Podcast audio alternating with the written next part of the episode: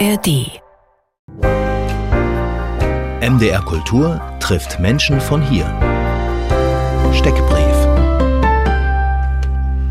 Da steht drin die Frage nach dem Namen. Maria Jansen, Geburtstag, 4. Februar 1988. Geburtsort, Petroswodsk, das ist in Russisch-Karelien in Russland. Profession. Autorin. Was treibt sie an? Deadlines. Wo fühlen Sie sich zu Hause? An vielen Orten. Bei mir zu Hause in Berlin, in Hilden und Düsseldorf, wo meine Eltern wohnen und wo ich aufgewachsen bin. Und auf der Dacia meiner Babuschka in Karelien. Welche Musik hat Sie jüngst berührt? K-Drama-Balladen. Also das sind Original Soundtracks von koreanischen Serien. Die sind kitschig, Wow, sentimental. ist ich liebe sie. Welches Buch hat Sie zuletzt bewegt? Crying in H-Mart von Michelle Zorner.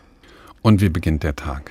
Ähm, ruhig und sehr gewöhnlich mit Lüften, Zähneputzen, Yoga, Milchkaffee und dem Versuch, die erste Stunde, in der ich wach bin, nicht aufs Handy zu gucken. Shura, das ist ihr Roman, das ist ihr erster Roman, Maria Jansen. Und der ist, habe ich gesehen, der ist im selben Verlag rausgekommen, wo auch Joyce Carol Oates und Alice Walker auf Deutsch erscheinen. Alice Walker, die Farbe lila und von Joyce Carol Oates blond, moderne Klassiker. Da erscheint jetzt auch Shura von Maria Jansen. Nicht schlecht, oder? Wow. Ja, ich, äh, ah.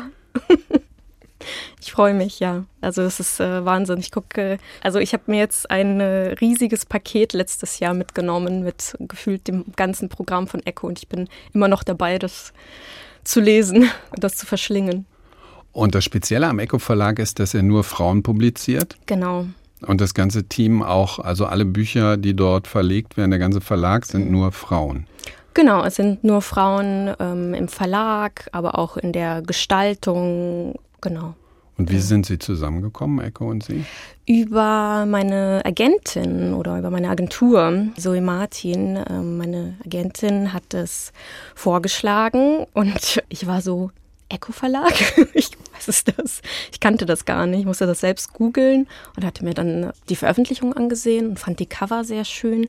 Ich bin ja ein, einer dieser Personen, die nach dem Cover Bücher kaufen und dann war ich so, okay, perfekt, warum nicht? Let's go for it.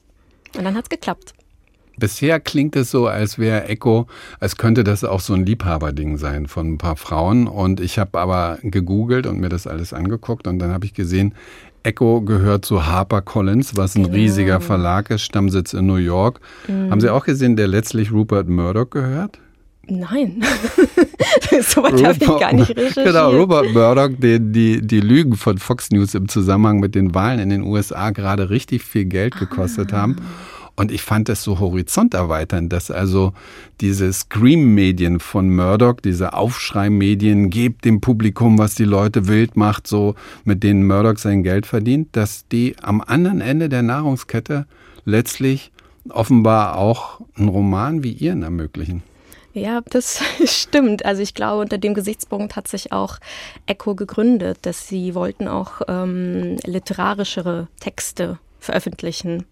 Aber Moment, sprechen wir erstmal darüber, was Sie erzählen, bevor wir uns über die, was, was ist es, die dunklen Kanäle der Medienzusammenhänge hier weiter verständigen. Uh, wobei, ich muss auch sagen, ich bin keine Expertin der dunklen Kanäle.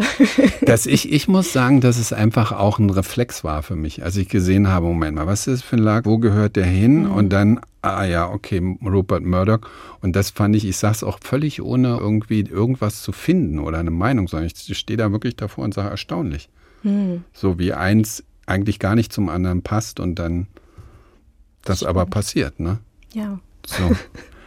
In Shura, in ihrem Roman, da haben sie sich vier Brüder erfunden und ihre Protagonistin Shura haben sie sich auch nicht von ihrem eigenen Bauchnabel abgeschrieben. Stimmt's?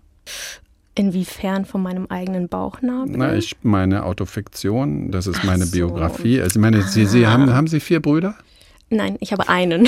Und der ist jünger als Sie, wenn ich Genau. richtig bin. Und Ein diese. Brüder sind älter. Das stimmt. Also in diesem Sinne, also natürlich, ja, ich habe keine vier Brüder, aber die ähm, Geschichte spielt doch an dem Ort, an dem ich aufgewachsen bin. Und in diesem Sinne ist es dann doch eine sehr persönliche Geschichte für mich selbst. Aber nein, sie ist nicht autobiografisch. Nee, und es ist also autofiktional nah an ihrer Biografie. Ist es offenbar nicht so richtig, aber vielleicht können wir sagen, können wir, gibt es das Wort autolokal? Sie waren am Literaturinstitut hier in Leipzig, so, dass jemand aus einem Ort heraus schreibt, aus einem Milieu heraus schreibt, mhm. was er richtig gut kennt, was Sie da kennen in Karelien. Ja, das stimmt. Richtig gut. Sie haben die Datscha ihrer Babuschka erwähnt. Da spielt genau, ja auch genau. ganz viel. Okay, autolokal. Ja, ich mag das. Das ist, das ist schön, das höre ich zum ersten Mal. Der autolokale Roman. ich weiß nicht, aber ein neues Label vielleicht. Ja, weiß nee, nicht. Naja, ob, ob, sich das durchsetzt von hier aus, so, was unsere Reichweite angeht. Ich gebe mir Mühe. Auf jeden Fall hatten sie mich direkt am Haken mit dieser Gegend, mit diesen Hinweisen auf die, sie schreiben so auf die kleine Hauptstadt am See, am Onega mhm. See, ja. das Licht im Norden und dann schreiben sie so ganz selbstverständlich von der Baumblüte im Juni, wo ich mhm. einen Moment lang stürze, Moment mal, Baumblüte im Juni und dann mir klar wurde, ja klar, da blühen ja die Seen und die Mücken dort. Also es ist, gibt so viele Anhaltspunkte, dass es wunderschön ist. Ja, es ist wunderschön und wild aber auch hart. Also die Winter sind hart. Es gibt äh, Sommer, in denen nicht einmal die Sonne rauskommt. Also es gibt quasi diesen Witz, dass man im Sommer nicht einmal die Jacke ablegt. Solche Sommer gibt es dort auch. Ja, also ich weiß nicht, es ist eine Landschaft, die auch sehr kontradiktorisch ist. Also wir haben auf der einen Seite also wirklich wunderschöne Landschaften, also so eine Idealisierung ähm, von Wald und Seen und auf der anderen Seite aber auch diese Wildheit, also was ich glaube ich auch an einer Stelle im Roman schreibe, es ist ja wirklich so, dass sehr viele Menschen auch in diesem Wald verloren gehen. Ältere Menschen, die seit 40, 50 Jahren in den Wald zum Pilze sammeln gehen, landen plötzlich in einem Sumpf oder kommen nie wieder und man findet sie einfach nicht. Und gleichzeitig auch eine sehr ja, blutige Vergangenheit in Karelien ähm, gab es ja auch die ersten Gulags, eine der größten. Und äh, im Wald gibt es ja immer noch quasi Massengräber von Zwangsarbeiterinnen und Zwangsarbeiter. Und das ist auch diese, ähm, ja, also dieses Zusammenspiel äh, hat mich auch sehr fasziniert an diesem Ort, mit dem ich mich, ich habe das Gefühl, erst im Schreiben von diesem Roman auseinandergesetzt habe.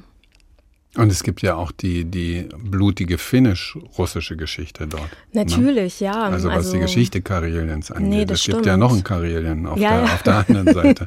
genau, und das ist ja so interessant, weil Karelien nie wirklich ein Land war. Es war immer geteilt, am Anfang zwischen Schweden und Russland, dann zwischen Finnland und Russland. Zuletzt wurde es, glaube ich, 1917 geteilt oder beziehungsweise oder zum Zweiten Weltkrieg die letzte Grenzziehung ähm, ist da passiert. Genau. Das stimmt, das ist ja auch quasi ein Ort der Grenzen.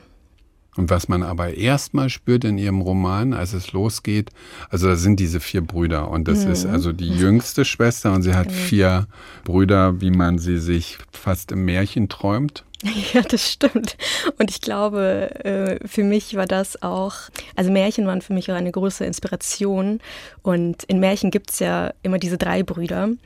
Und ich wusste so ein bisschen, kleiner Spoiler, dass einer der Brüder verschwinden musste. Und deswegen habe ich mir vier Brüder erschrieben, damit am Ende drei sozusagen übrig bleiben. Und ich fand auch diese Zahl vier auch auf eine Art und Weise, hat sie so eine Balance. Wir haben vier Elemente, vier Jahreszeiten. Und dann, wenn plötzlich ein Teil wegfällt, dann gerät etwas außer Kontrolle. Und Sie verwickeln einen am Anfang von diesem Buch so sehr, es ist Sommer und wir kommen auf die Datscha und sie verwickeln einen einfach in diesen Sommer dort und es ist, mhm. mal abgesehen von den Mücken. So, ich hatte, hatte so vor, ich dachte irgendwie, ich hatte den Impuls, Mensch, irgendwie da mal hin und dann habe ich überlegt, wenn ich also meiner Frau dann erzähle, sie immer sagt, wenn es um den Norden und Finnland geht und so, ja, aber die Mücken. Mhm. Ja, und die spielen ja bei Ihnen dann auch eine Rolle. Sie verklären das ja nicht. Nee, also ich muss auch sagen, ähm, dass ich die Erfahrung gemacht habe, dass jedes Mal in der Vergangenheit, wenn ich in Russland war, meine Familie besucht habe, dass mich auch die Mücken viel mehr mochten oder anziehender fanden als zum Beispiel den Körper meiner Cousine. Ich kam immer aus dem Wald raus mit so 30 Stichen und sie hatte einen. Und sie war so, ja, sie wissen, dass du halt Ausländerin bist. Und das ist ja auch so interessant. In Russland bin ich äh, Gast jetzt. Ich bin Ausländerin. Verrückt. Nun ist es eine schlechte Zeit, um von Russland zu schwärmen gerade. Das stimmt. Leider, ja. Also das letzte Mal, ähm, wo ich in Russland war, war 2021. Und ich weiß noch, wie sehr ich hin und her überlegt habe, ob ich diese Reise machen sollte, weil zum einen wollte ich meine Familie wiedersehen, aber andererseits auch für meinen Roman recherchieren. Und das war das erste Mal, dass ich alleine nach Russland geflogen bin, ohne meine Familie. Und ich war einen Monat da. Und es war eine wahnsinnig mh, mm, schöne Erfahrung, aber auch sehr emotional. Und jetzt im Nachhinein bin ich auch so froh darum, weil ich jetzt zum Beispiel gar nicht mehr weiß, wann es das nächste Mal möglich sein wird, ob ich überhaupt noch meine Großmutter wiedersehe. Die Schriftstellerin Maria Jansen zu Gast bei MNR Kultur trifft.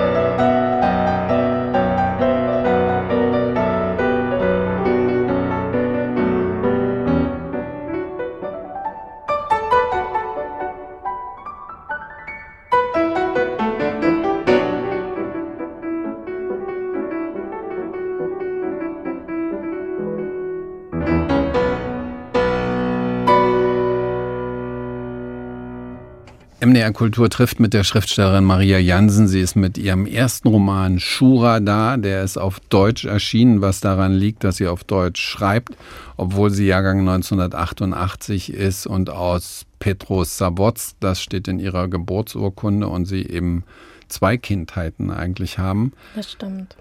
Spaltet der Krieg ihre Familie? Auf jeden Fall. Auf jeden Fall.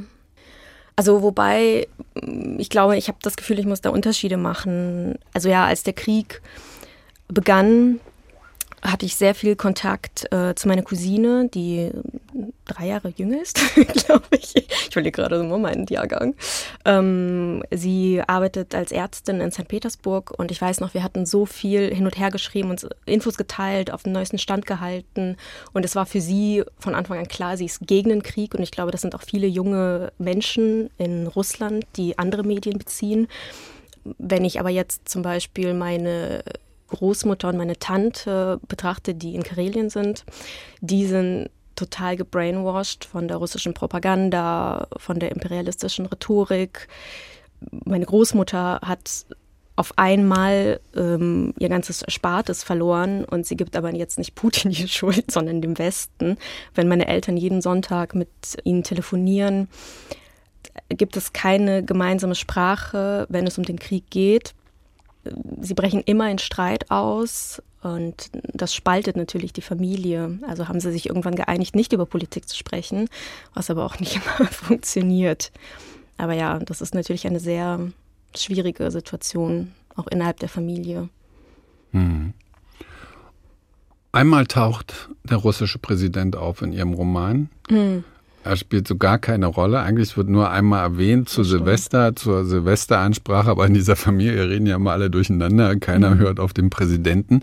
Ich habe jetzt nicht genau mitgerechnet, wie das zeitlich war. Der Roman spielt ja Ende der 90er, hatte ich so das Gefühl. Mhm. Und dann haben wir aber einen Zeitsprung nach dem schrecklichen Ereignis, was passiert ist. Und also war das der, hatten Sie Putin da schon im Auge? Hat da, war da Putin in dem Wohnzimmer? Ähm, Ehrlich gesagt nicht so wirklich. Es ist ja, ich muss betonen, es ist ähm, kein politischer Roman. Es ist eher eine Familiengeschichte, ein modernes Märchen, so völlig, in meinen Augen. Mhm. Absolut, bin ich, bin ich völlig mit dabei. Es geht nur um dieses Detail. An wen, genau. an wen haben Sie gedacht? Ich glaube, ähm, ich habe gar nicht so sehr, also ich glaube, ich hatte einfach diese Figur irgendeines weißen Mannes, der halt dann immer zu Silvester diese Rede hält. Also es ist so Teil einfach von diesem Silvestergeschehen und hat eigentlich gar nicht so richtig mit dem privaten Leben der Familie zu tun. Es ist einfach etwas, was im Hintergrund läuft und dann aber, wenn der Countdown losgeht, dann wird wieder angestoßen und gefeiert. Und in diesem Sinne so spielt, ja genau, spiel, spielte es nicht so wirklich eine Rolle. Ich hätte es auch völlig überlesen, ja. wenn der nicht jetzt plötzlich, also weil das verändert einfach den Blick auf die Geschichte. Ja, und es ist auch interessant, weil ich auch, als ich den Roman geschrieben habe, äh, gab es diesen Krieg ja noch gar nicht. Und als die russische Invasion in der Ukraine passierte, war ich gerade dabei, den Roman zu Ende zu schreiben. Das heißt, es war auch eine ganz absurde Situation, weil plötzlich mein Text mir so unwichtig und unrelevant vorkam. Und es gab auch Versuche, das, was gerade in dieser Welt passiert, in irgendeiner Art und Weise das zu verarbeiten. Aber ich merkte einfach, der Roman war ja schon eigentlich geschrieben und diese Versuche, es, es hat einfach nicht funktioniert. Es wirkte immer wie drüber gestülpt und nicht so wirklich aus dem Kern des Romans entsprungen. Deswegen ist es doch auch ein jetzt aus dieser Zeit, aus dieser momentanen Weltkatastrophe hinaus katapultierter Text, aber auf eine Art und Weise finde ich das, glaube ich, auch gut so, wie es ist. Na, er trägt ja auch so dazu bei, den, ich hatte eben schon das Wort vom Horizont, also das, mhm. das, also nicht alles nur jetzt unter dem einen Begriff und dem einen Schema und dem einen Grauen zu sehen, sondern also zu spüren. Und das passiert ja, wenn man diesen Roman liest. Das habe ich beschrieben. Sie hat mich sofort am Haken. Mhm. Also es ist irgendwie ein Sehnsuchtsbuch und das ist etwas, was man als Leser mit ihnen teilen kann. Also so hart, wie es dann auch noch wird. Ja, das stimmt. Ganzen. Aber wir kommen gleich zum Lesen und zu einem ersten Eindruck. Und diese, diese vier Brüder, sie hatten nun also keine vier Brüder wie die Shura, mhm. sondern eben diesen jüngeren Bruder. Und aber, also sie hatten keine vier Brüder, weder in Düsseldorf noch in Petrosawodsk. und wo hätten sie die eigentlich dringender gebraucht, die vier Brüder, die sie sich erfunden haben? Oh, das ist eine interessante Frage. Wahrscheinlich, wahrscheinlich schon in Deutschland, ähm, weil ich als Kind in Deutschland eine, sagen wir mal, härtere Zeit hatte als in Russland. Ich kam mit acht, achteinhalb Jahren nach Deutschland und ich, ich glaube, das ist für alle Kinder schwer, in ein fremdes Land zu kommen. Ähm, du sprichst die Sprache nicht, du verstehst die Kultur nicht und dann plötzlich bist du in dieser Schulsituation ähm, und dann gibt es immer wieder Situationen. Ich erinnere mich, wo dann Klassenkameradinnen an meinen Tisch kamen, irgendwas gesagt haben. Ich habe das nicht verstanden und nur gelächelt und sie haben mich dann ausgelacht. Also so von so Kleinigkeiten angefangen. Ähm, ja, und ich glaube deswegen damals, ich wollte auch nicht russisch sein. Ich glaube, in der Situation, ja, hätte ich so vier Brüder gebraucht, die sich so vor mich stellen als Mauer und mich beschützen das stimmt. Das ist ja schön gewesen, ja. Aber nein, ich war immer das ältere Geschwisterkind und ich war immer die große und starke, die Verantwortung für meinen kleineren Bruder übernehmen musste und ihn verteidigen musste. Deswegen, ich hatte das gern abgelegt, glaube ich, auch mal hin, hier und da. Und davon steht ja auch eine Menge drin in dem Roman, gerade an dieser Stelle jetzt hier, die wir mhm. jetzt von Ihnen hören. Ein Stück ziemlich weit vorne im Roman, Genau. Maria Jansen, Stück aus ihrem Roman Schura. Die Jungs aus der Nachbarschaft waren gewachsen. Sie begannen Haare zu kultivieren und einen gewissen Ruf. Ivan war einer von ihnen. Ivan, der Katzenkinder ertränkte. Niemand dachte auch nur daran, Geld dafür auszugeben, seine Katze zu kastrieren. Es war einfacher, sie werfen zu lassen und danach Ivan die frisch geschlüpften Fellnasen in einem Sack zu übergeben. Für ein Pakapek ging er mit ihnen zum See. Seine Mutter kassierte im Supermarkt. Sein Vater hatte sich totgesoffen. Der Apfel fällt nicht weit, sagten die Nachbarn, als Ivan anfing, die ganze Nacht auszubleiben und mit älteren Jungs Reifen auf Müllhalden anzuzünden. Als ich einmal spät über den Hof nach Hause gelaufen kam, stellte er sich mir groß und breit in den Weg. Ich begrüßte ihn höflich und trat zur Seite, um an ihm vorbeizugehen. Er ließ mich nicht. Ich versuchte es andersherum, aber auch da kam er mir zuvor.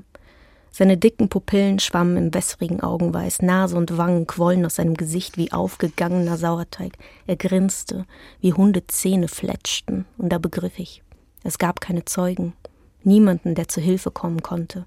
Geh mir aus dem Weg, sagte ich mit fester Stimme, und da er sich nicht rührte, noch grober. Pascholte!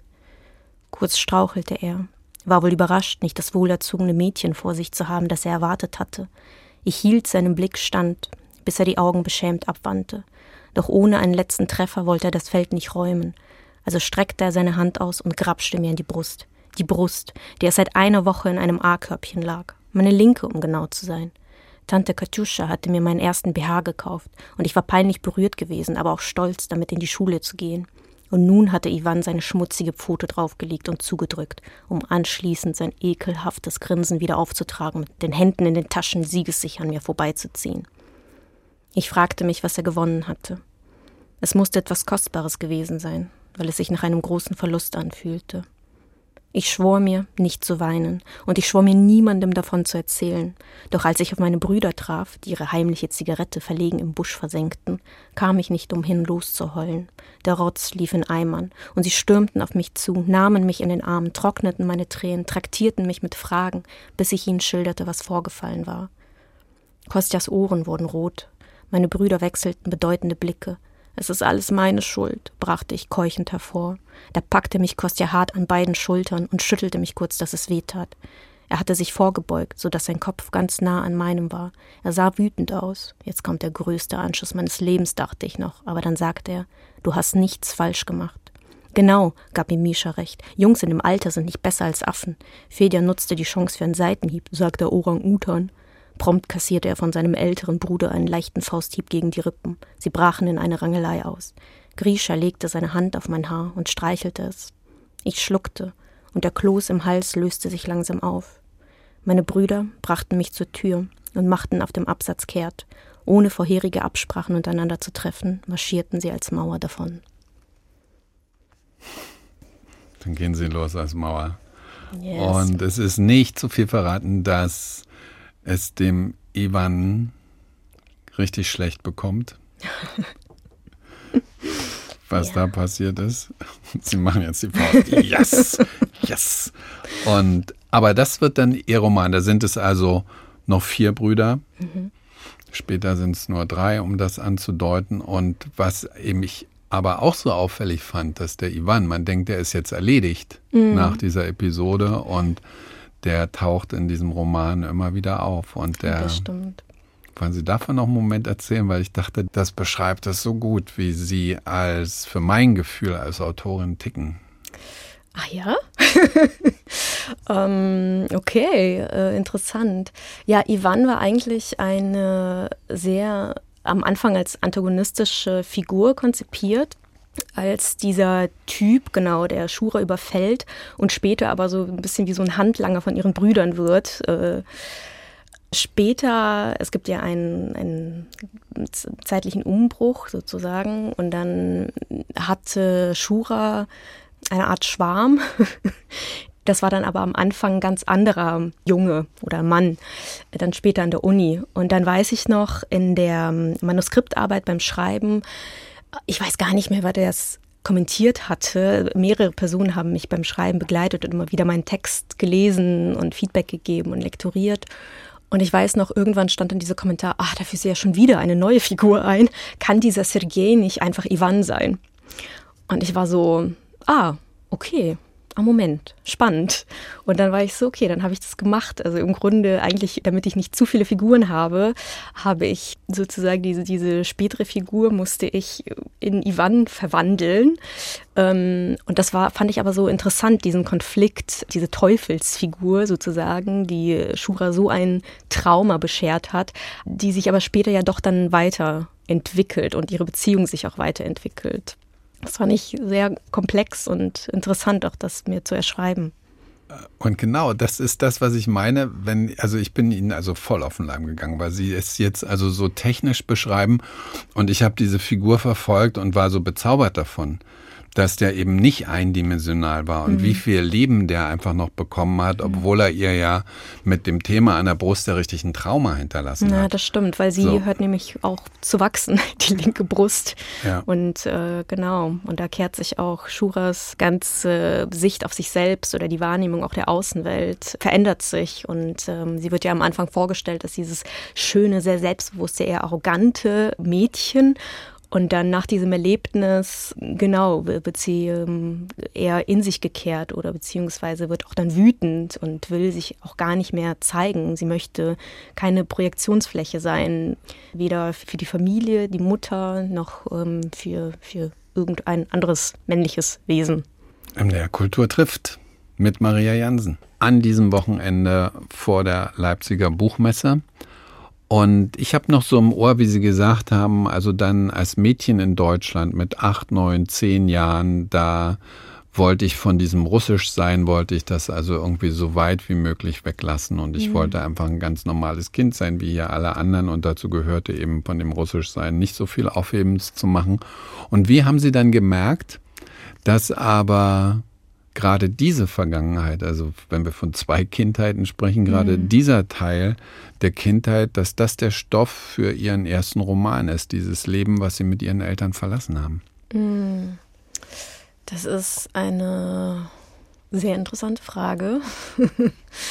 Ich hatte so das Gefühl, meine ganze Jugend habe ich eher meine Heimat, meine Wurzeln, die Sprache ähm, negiert um mich zu integrieren, um ich wollte diesen Status erreichen, unsichtbar zu sein. Und in diesem Sinne bin ich ja wie eine unsichtbare Migrantin, gehe ich ein bisschen durch die Welt, weil ich akzentfrei spreche, mein Name nicht äh, darauf hinweist. Und das kam ehrlich gesagt relativ spät. Ähm, ich glaube erst in den als ich 20 war oder 21, nach einer Reise ähm, nach Russland zu meiner Oma, habe ich plötzlich aber gemerkt, was ich da alles verloren habe. Ich habe mich dann angefangen, für meine Familie, also für meine russische Familie zu interessieren und überhaupt für Russland, oder beziehungsweise ich habe einfach gemerkt, wie wenig ich von Russland weiß, über die Geschichte, die Kultur. Alleine wenn ich betrachte, also immer noch, wie wenig russische Literatur ich gelesen habe, jetzt im Vergleich zu deutscher oder englischsprachiger Literatur. Also ich habe Germanistik studiert fünf Jahre, ich musste die ganzen deutschen Klassiker lesen und mein Englisch ist viel, viel besser als mein Russisch. Und wenn ich jetzt russische Literatur lese, dann auch auf Englisch oder auf Deutsch, weil ich einfach die Sprache nicht mehr so gut beherrsche. Ja, und dann habe ich auch im Zuge dessen auch angefangen, darüber zu schreiben. Und plötzlich entstanden auch am DLL, am Deutschen Literaturinstitut Leipzig, wo ich literarisches Schreiben studiert habe, entstanden auch so die ersten russischen Texte. Und ich glaube, das war, darüber zu schreiben, war auch mein Weg, sich dem anzunähern und auch nicht zu vergessen. Und Sie sagen, Sie haben das gemerkt bei einem Besuch. Was war das für ein Merken? Also, woran hängen Sie, wenn Sie an an dieses damals denken, wenn Sie an Karelien denken? Also das ist ja auch so interessant, weil ich ähm, ganz viele Erinnerungen, habe ich das Gefühl, verloren habe, vor allem an die Stadt. Ich weiß noch, ich war damals mit meiner Cousine unterwegs und dann hatte sie mich immer gefragt, erinnerst du dich, äh, wo wir in diesem, in diesen Brunnen gesprungen sind? Und ich so, nein. Erinnerst du dich, ähm, wo wir da und da in diesem Hof das und das gespielt haben? Und, und sie kann so, ja maximal fünf gewesen genau, sein. Genau, und sie war ja. viel, viel jünger als ja. ich. Und ich, ich habe gemerkt, ich habe so viele Erinnerungen verloren, also vor allem diese Stadterinnerungen. Und aber mir sind sehr viele Landerinnerungen geblieben, also diese Sommer auf der Dacia. In Russland hat man nämlich, ich weiß gar nicht, ob es immer noch so ist, aber drei Monate Monate Sommerferien, Juni, Juli, August. Und in dieser Zeit haben dann immer unsere Eltern uns auf die Dacia geschickt, so ein bisschen abgeschoben, damit sie in Ruhe arbeiten konnten. Und äh, ich habe quasi also meine ganzen Sommer in Russland, in den, in den Jahren, in denen ich da gelebt habe, auf der Dacia verbracht. Und ich glaube, das ist halt für mich auch ein Teil, den ich konservieren möchte. Und das, was so in der, in der Stadt war, dieses Leben, dieses in den Kindergarten gehen oder zur Schule gehen und, und in der Wohnung sein, daran habe ich kaum Erinnerungen, also einzelne. Einzelne. Aber ich glaube, das, was mir auch immer noch und an dieser Reise damals so gefallen hat, war, glaube ich, eigentlich wirklich in dieser, in dieser Parzelle zu sein, auf der Dacia zu sein, in der Natur zu sein und ähm, mit meiner Großmutter zusammen zu sein. Aber es gab jetzt nicht ein, ein bestimmtes Ereignis oder eine Situation, wo ich plötzlich das Gefühl hatte, oh no. hat, also ihre, ist, äh, hat Ihre Großmutter Kartoffelpüree so gemacht, wie Sie es beschreiben ja. in dem Buch? Ja, sie macht auch wirklich das beste Kartoffelpüree. Also wo dazu gehört, dass man Sonnenblumenöl anbrät? Nee, es ist, also es ist, es, genau. ja, ja, es ist, ähm, ich, also wirklich, ich habe das nicht in Deutschland gefunden und auch in keinem russischen Supermarkt, aber es gibt so ein bestimmtes Sonnenblumenöl, ein geröstetes Sonnenblumenöl. Das ist, also oftmals, wenn wir früher auch einfach Kartoffeln gekocht haben, hatten wir dann immer so ein Schälchen mit diesem gerösteten Sonnenblumenöl, wo wir dann, und Salz, wo wir dann die Kartoffeln getunkt haben. Das ist wirklich Wahnsinn. Richtig lecker. Und das kann man aber nicht einfach also mit Sonnenblumenöl machen. Jetzt. Nee, Sonnenblumenöl das ist, ist, ach. Ja, das ist ja nee. eigentlich nichts. So. Nee, nee, dann, ja. dann lieber Butter. Genau. Nun ist es eins der Rätsel, wo Menschen ja so offensichtlich dran zu kauen haben, weil ja immer wieder so viele Autorinnen und Autoren auch Bücher darüber schreiben, auch jetzt zu dieser Buchmesse wieder, wie uns das prägt, wo wir herkommen. Also die Menschen und die Verhältnisse und auch die Orte und die Landschaften. Und jetzt haben Sie ja auch diese, Sie haben es ja gerade beschrieben von dieser Erfahrung, so viel war weg und dann aber andere Dinge waren so klar. Wie beobachten Sie das an sich selbst? Weil ich finde es so erstaunlich, gerade jetzt auch wieder zu dieser Messe, wie viele Bücher genau um, um dieses Thema sich drehen. Ich glaube wahrscheinlich, weil also die Kindheit ist ja und wird immer die prägendste Zeit in dem Leben jedes Menschen bleiben. Und ich glaube, das ist so ein bisschen dann der Kern der Sache, weshalb wir immer wieder in unseren Gedanken äh, in die Kindheit zurückkehren. Also ähm, auch nicht nur weil wegen schönen Erlebnissen, sondern auch wegen traumatischen Erlebnissen, die wir, an denen wir immer noch knabbern ähm, und bis an unser Lebensende uns damit beschäftigen werden. Und für mich wird sozusagen die Zeit in Russland, aber auch natürlich die Zuwanderung nach Deutschland immer, glaube ich, dieses Erlebnis bleiben, dass das immer ein Teil von meiner Identität sein wird, aber mich auch als Mensch und psychisch natürlich auf eine Art und Weise markiert hat oder ich will nicht, ich will nicht sagen gebrandmarkt, das klingt immer so sehr ähm, dramatisch. Ja, genau. Aber wir könnten ja neutraler sein, sagen beeinflusst. Beeinflusst, ja. Hm. Ich finde verrückt dabei, dass dass der Ort, also es könnten ja auf der einen Seite Beziehungen sein, mhm. Und das sind sie ja sicher auch ganz stark, aber wie, wie relevant offenbar auch der Ort ist, wo wir aufgewachsen sind. Ja, das stimmt. Hm, ich merke das jetzt zum Beispiel. In einer Woche ähm, fahre ich nach Schreern ins Wendland zum Aufenthaltsstipendium im Künstlerhof Schreern.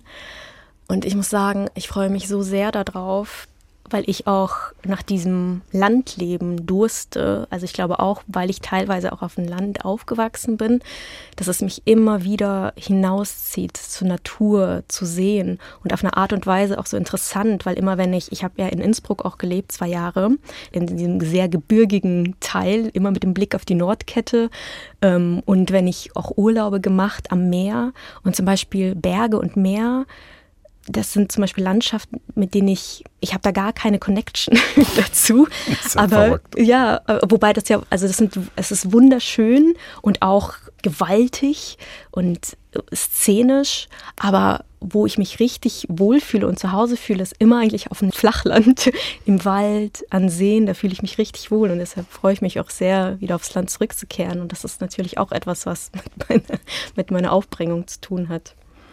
Und wenn wir jetzt so über Markieren sprechen oder Prägen sprechen oder Brandmarken. Ihr Wort, Ihr Wort, Ihr Wort. Hat sie das Literaturinstitut programmiert? Uh, programmiert. In, ähm, Beeinflusst wie, wie war das Sie Programmieren, definieren, beeinflusst. Also es war ein wichtiger Teil, glaube ich, in meinem jetzt Werdegang als Autorin natürlich, weil ich glaube, ich hätte mich, äh, ich hätte es wahrscheinlich alleine geschafft oder ich hätte es sehr schwer gehabt. Und das war für mich ja ähm, die erste Anerkennung oder ähm, dass ich in irgendeiner Art und Weise irgendwie doch schreiben kann.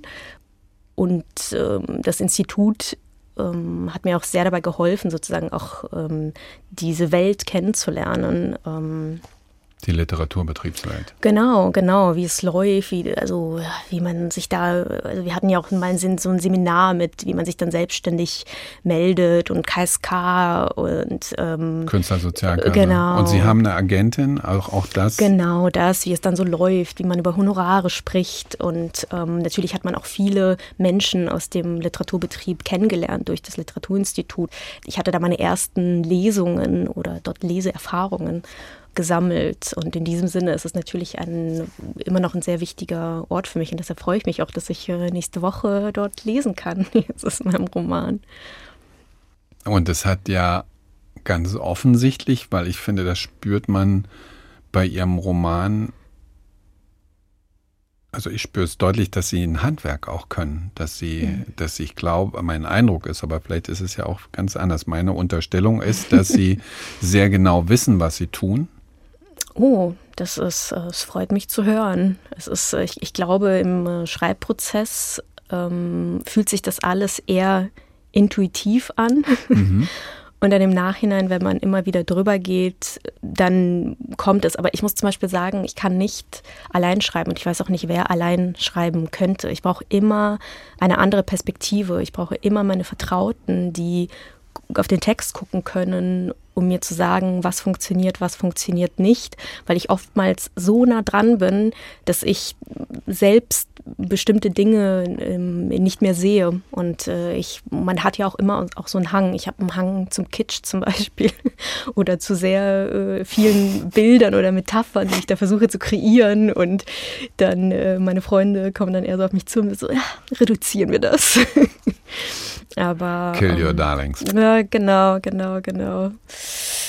Äh, in diesem Sinne, ja, ein Handwerk gelernt. Mm, auf jeden Fall hatte ich die Gelegenheit, äh, mich am DLL auszuprobieren und auch andere gegenwärtige AutorInnen zu lesen. Wie gesagt, bis dahin hatte ich ja Germanistik studiert. Ich glaube, der einzige Autor, den ich in diesem Studiengang gelesen habe, der nicht tot war, war Christoph Ransmayr.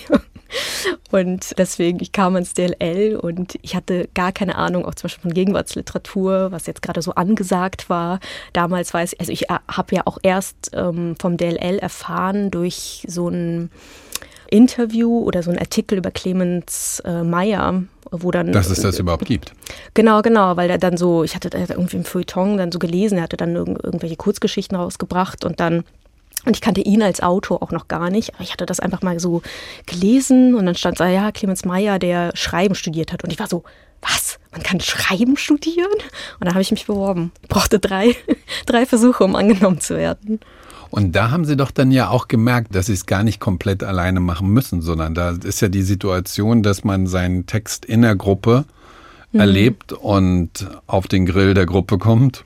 Das stimmt und das ist so interessant. Ich glaube, ich hatte am Anfang die Vorstellung, ich komme da in dieses DLL rein und ich, ich dann irgendein Dozent oder eine Dozentin wird dann so mein Talent erkennen und dann meine Mentorin oder mein Mentor sein. Und am Ende ist es aber eher so, dass die Gruppe und die anderen Studierenden, die sind, die einen am meisten beeinflussen. Und in so einem Seminar beschäftigt man sich vielleicht in der einen Woche, an diesen eineinhalb Stunden mit dem eigenen Text und alle anderen Wochen beschäftigt man sich eigentlich mit den Texten von anderen. Und ähm, ich glaube, das war auch sehr ähm, interessant und einfach zu sehen, was sind die Themen der anderen und was ist ihre Sprache und wie gehen sie damit um. Und es war auf jeden Fall sehr spannend und bereichernd, ähm, aber auch angsteinflößend. Und das ist Ihnen ja auch geblieben, dass Sie also mit einer Gruppe von Menschen, Freunden, dass genau. das also für Ihr Schreiben wirklich wesentlich ist. Ja, also die Freunde, die ich dort am Institut gemacht habe, sind immer noch also sind ja so meine zweite Familie auch in Berlin und das sind meine Vertrauten und das sind auch die ersten Personen, die auch immer noch meine, meine Texte lesen. Ich habe gerade gedacht, an die Menschen, die hier mal auf die Sprache aufpassen, dass sie gesagt haben, die Freunde, die ich gemacht habe, the friends I made there. das war Englisch. Das ist, was ist das für eine Schriftstellerin, oh Maria Jansen? Gleiches Buchmesse. Ihr Eco-Verlag hat wahrscheinlich nicht den Stand und die Empfänge, wo die große Musik spielt. Was erwarten Sie?